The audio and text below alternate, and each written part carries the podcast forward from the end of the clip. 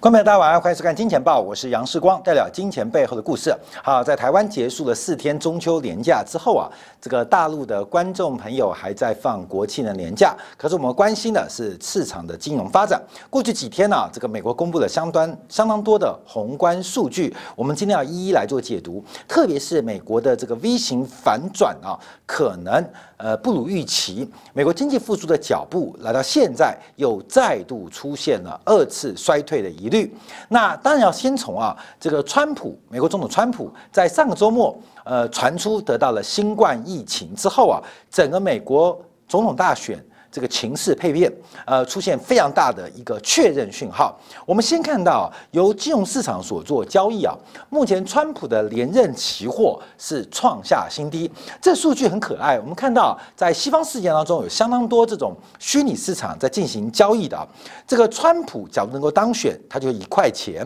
假如他落选，就是零元。所以最后会用川普的选举结果作为结算的。这个重要的依据，那在上周末最低的价格来到了零点三一二，经过反弹之后，目前川普当选的几率不到三分之一。这跟我们啊前期呃连续做过几次专题啊，这个拜登的选举，就算川普没有得到新冠肺炎，大概。盈率也在九成之上。我们看各州的一个发展啊，这是美国各州的一个呃，美国总统大选拜登跟川普的赌盘的这个赔率啊。那这个赔率其实非常精准，为什么？因为这个赔率攸关的是财富的增跟减啊。从绿色是代表目前拜登在各州的领先的局面，那咖啡色代表共和党的这个美国总统川普获胜的局面。观众朋友，简单来讲一讲啊。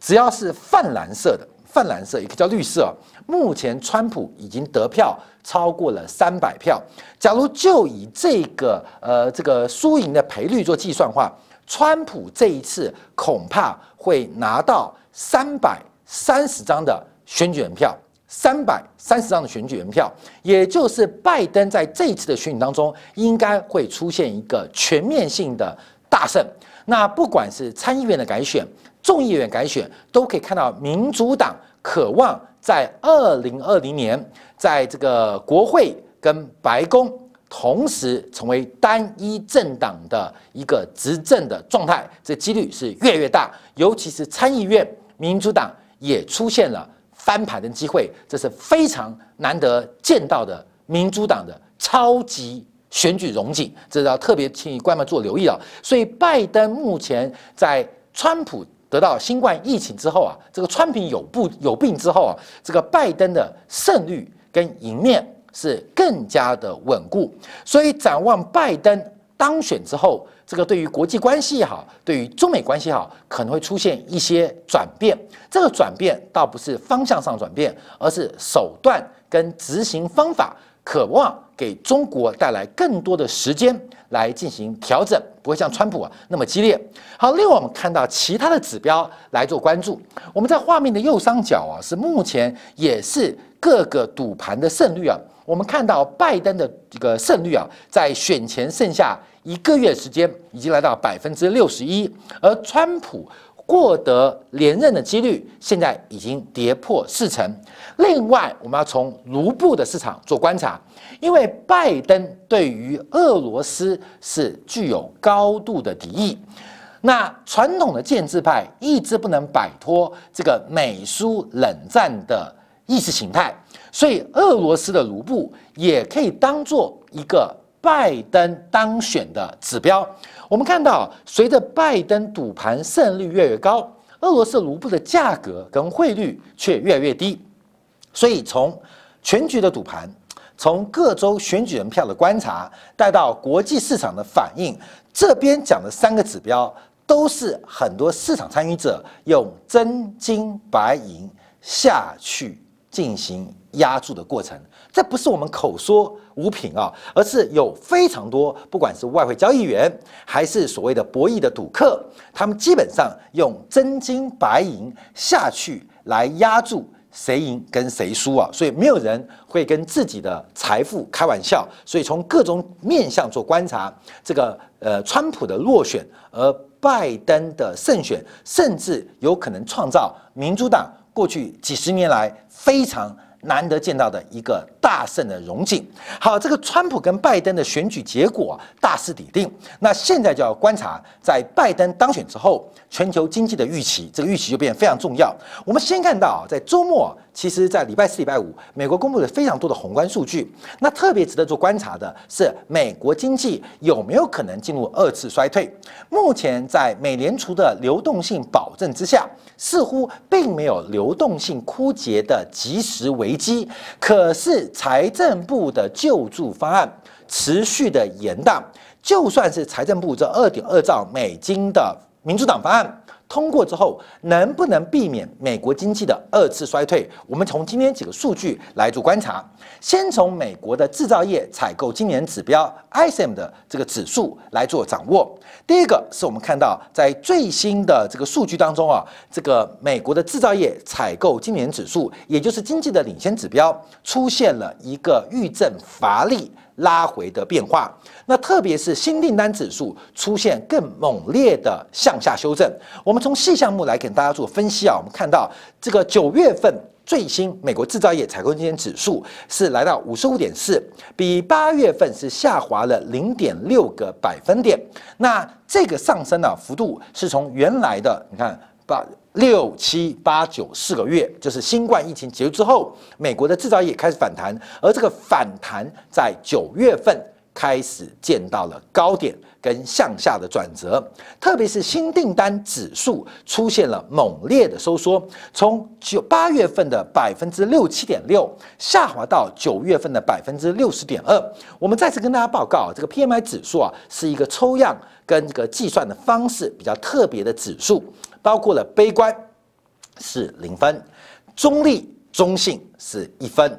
正面我们可以用两分来形容。严格来讲是零零点五一啊。就是百分之百人乐观，那这个统计指标就是一百；百分之百人悲观就是零；百分之百的人认为中性，它就是五十。所以它是个组合的数据，而这个组合数据绝对数字其实没有太大的意义。我们要看的是相对的数字，也就是你不能把现在的 PMI 跟二零一五年九月份相比，这种相比是没有意义的，因为它是一个采购经理人的信心指数。从微观从短观来讲，这个制造业的采购今年指数非常具有领先指标的代表性。可是你不能长时间跨大周期的横向比较啊，这是不对的。所以 PMI 指数啊，你可以跟现在比较，可以跟过去三个月比较，勉强跟去年同期比较，但你不能跟三年、五年前或十年前做比较。为什么？因为它是一个零到一百。percentage 的一个概念，信心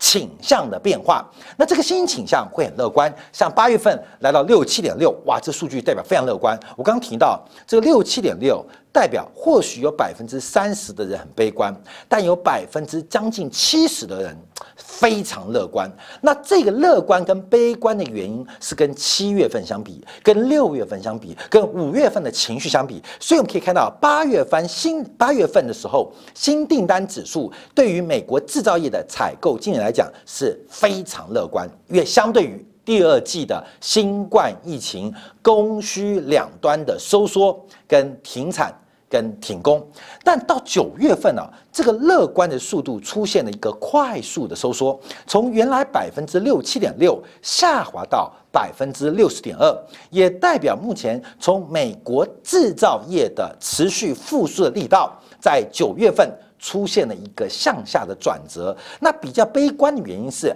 九月份其实是美国制造业。正在出货的高峰跟旺季，应该它可以延续到十月份、十月份，甚至后面我们提到了这个黑色星期五，可是还没有见到消费旺季的高峰，整个新订单指数就已经出现向下转折的力道，所以特别提醒大家注意到，从整个美国制造业做观察，目前进入二次衰退风险正在逐步的。来加大的方展。好，那我们看存货指数啊，这个下游客户的存货指数，特别是三七点九跟三十八点一，由上个月的三十八点一 percent 下滑到三七点九 percent，也就是在美国市场当中，终端的消费、终端的厂商、下游的零售厂商仍然不愿意来进行库存的建立。那为什么下游重要？为什么下游零售商重要？因为他们是第一手，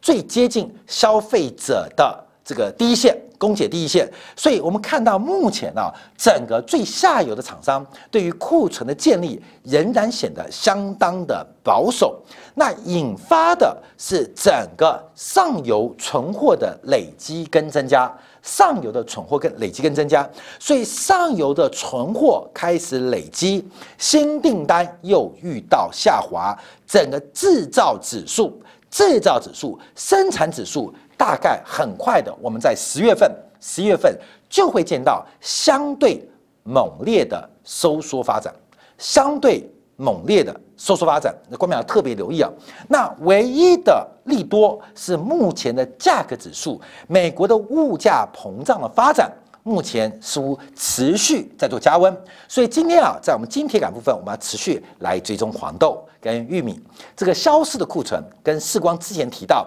农业部的数据造假，似乎有越来越多的证据可以显现。今天我们看到，在亚洲盘球之后，玉米的期货价格再度创下半年半年新高，小麦的价格再度创下半年新高，黄豆的价格更是挑战多年来的新高。所以，一个造假的美国农业部数据。九十九次的真话，就为了掩盖那一次的谎话。我们在精彩部分会持续为大家来关注跟说明啊。所以通胀的压力，在整个制造业采购经理人的心中仍然是挥散不去。这个物价膨胀的压力，到底会对于美国经济有什么帮影响？我们会持续做观察跟追踪。好，另外我们看个领先指标，同样呼应。美国 ISM 制造业采购今年指数的是美国的工厂订单的数字，八月份的工厂订单呢，这个增幅只有百分之零点七，远远不及市场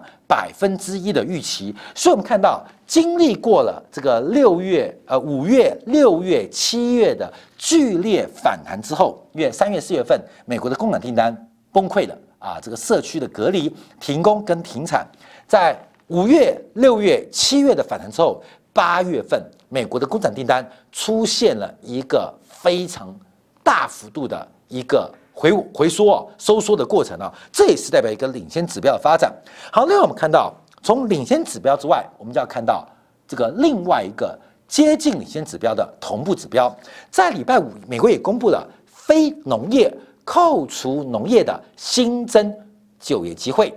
扣除农业之后的新增就业机会，九月份，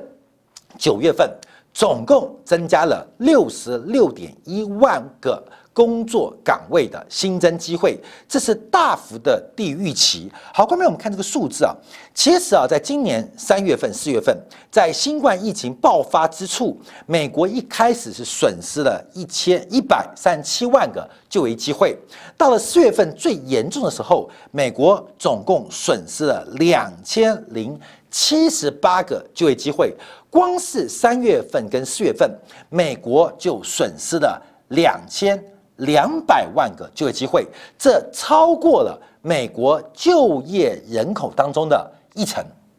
就业人口的一成，这也是史上最大的一个收缩过程。随后在五月、六月、七月、八月。开始出现反弹，五月份增加了两百七十二万，六月份增加了四百七十八万，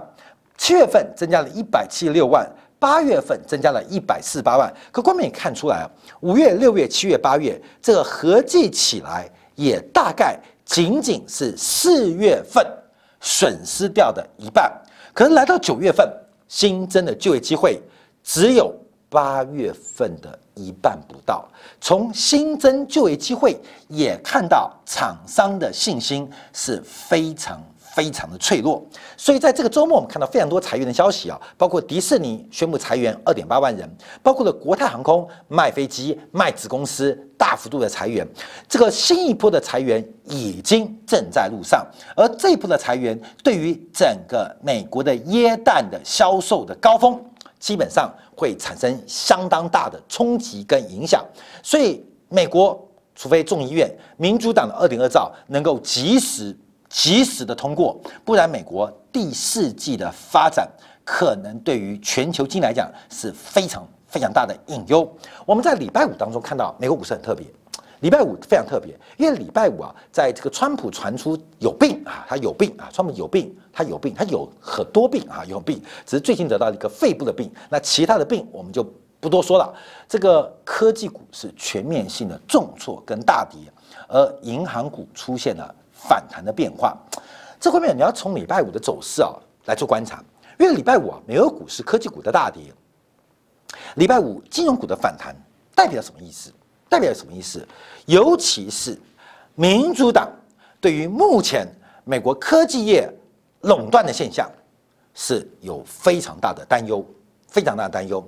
美国民主党对于政府，不管是财政部门跟货币部门，对于经济市场经济的干预的程度。是非常非常不满，所以礼拜五我们看到科技股的大跌跟金融股的大涨，其实也反映了对于经济长期固化跟僵化，尤其是以科技业为首的垄断型的美国资本市场，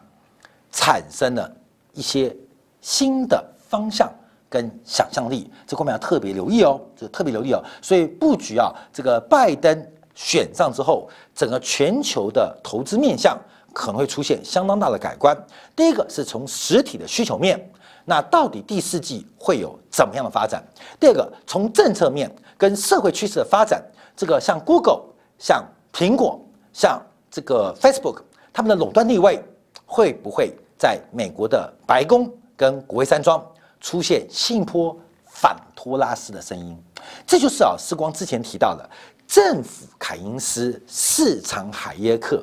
一个过度介入市场的政府，不管是货币央行还是财政当局，这是凯因斯的逻辑。可市场却是很自由竞争的，叫海耶克的完全自由主义，所以变成了政府大量的放水跟红利，被自由竞争过后的垄断型企业所截留。自由竞争，这个物竞天择，弱肉强食，适者生存。一个自由竞争的环境，必然会出现垄断型这种呃库斯拉的这种大型的怪兽。那政府疯狂的印钞、流动性释放跟红利、社会福利，基本上都被这些垄断型的企业所截留。所以使得经济出现了非常不稳的结构，而这种不稳结构，渴望在拜登跟民主党选上之后，可能会出现非常大的改观哦，非常大的改观哦。你看看特斯拉的股价，你看看 Google 的股价，你看看亚马逊的股价，其实他们的股价有很大部分，它的估值是来自于垄断利润，它的很大的估值是来自于垄断型的企业，不管是垄断市场。还是呃进进行了很高的行业壁垒，还是让特斯拉垄断了能源积分，这种垄断行为反映在股价上面，所以他们的股价其实有很大部分的估值在于垄断。这种垄断来自于自由市场，也来自于政府保护，来自于政府的保证，也来自于自由市场竞争的结果。而这个局面是我们特别要关心，在拜登跟民主党。胜选之后可能出现改变，这我们要特别做留意跟掌握。那尤其是碰到经济二次衰退的过程当中，会有什么样的方法改变美国经济目前的现状？这个现状就是底层民不聊生，顶层啊朱门酒肉臭。到底这个财富的分配会有变化？我们要特别做关注。所以从美国的刚刚讲的领先指标，不管从工厂订单。还是 ISM 供应管理协会的制造业采购信心指采购今年信心指数，还是到非农的扣掉农业的新增就业机会。我们看到美国的问题啊，现在比较麻烦呢。原因在什么地方？因为我们看到美国的失业率虽然九月份出现滑落，来到了百分之七点九，比八月份的八点四 percent 跟市场预估的八点二 percent 都来得低，都来得低。来得低的原因在什么地方？来的低在什么地方？主要我们要观察这个很多人退出了劳动市场，所以目前美国的劳动参与率再度出现下滑，从这个八月份的六十一点七下滑到六十一点四，而且比二月份疫情爆发初始时的百分之六十三点四出现了两个百分点的明显下滑，这一个百分点，它可能就值一百万人，也就是我们从这个数字出估啊，九月份跟二月份新冠疫情爆发之前，美国有两百万人是退出了劳动市场，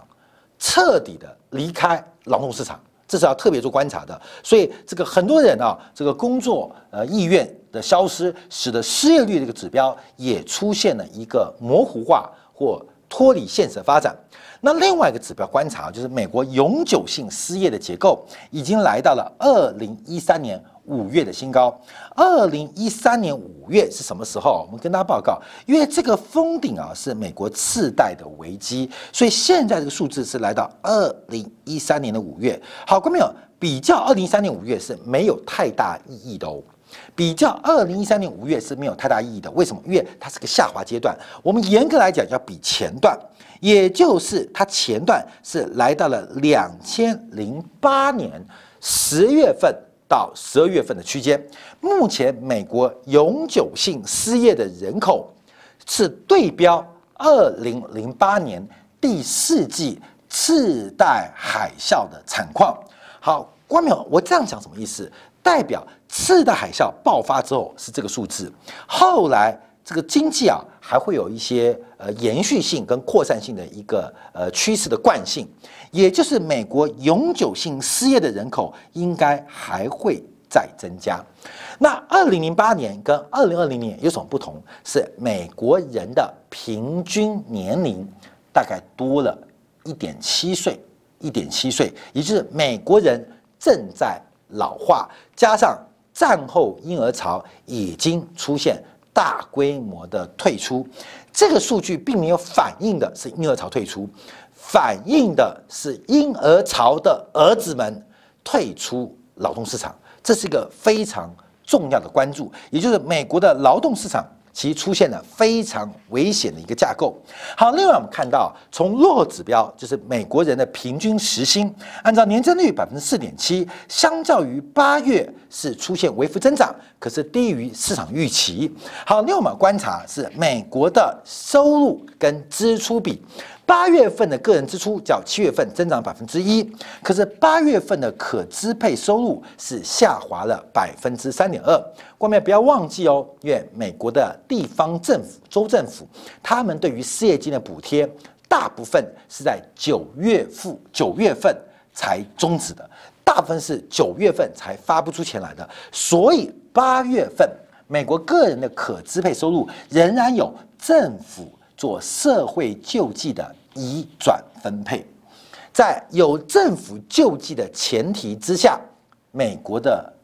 国民仍然出现可支配收入的下滑，所以官面可以从柱状体来做一个发展，所以它也直接影响到美国个人消费支出增长的速度也出现了回调，没有收入哪来的支出？没有收入哪来支出？所以在这个过程当中。支出下滑的速度赶不上收入收缩速度，使得过去这上半年呢，美国大幅反弹的一个个人储蓄率出现了猛烈性的下滑。也就是过去几年，我们提到美国从次大海啸之后，政府杠杆、企业杠杆、家庭杠杆，谁杠杆在修复？家庭杠杆不断的修复，企业杠杆修复。家庭杠杆修复唯一增加的是政府杠杆，可是政府杠杆的修复是为了让企业的资产负债表跟家庭个人部门的杠杆率能够得到一个周期性的调整。没有想到新冠疫情不仅加大了政府杠杆，目前连家户单位的杠杆率恐怕它的修正也来到了尽头，会使得美国的整体的债务杠杆率都会提高。这个提高。剩下唯一的结果就只剩下一个答案：通货膨胀，通货膨胀，通货膨胀。是吧特别听完没有？来做一个观察跟留意的地方啊！好，感谢大家在今天的收看。我们明天同一时间晚上八点，杨世光的金钱金钱报，呃，在明天晚上与大家持续在做进一步的沟通。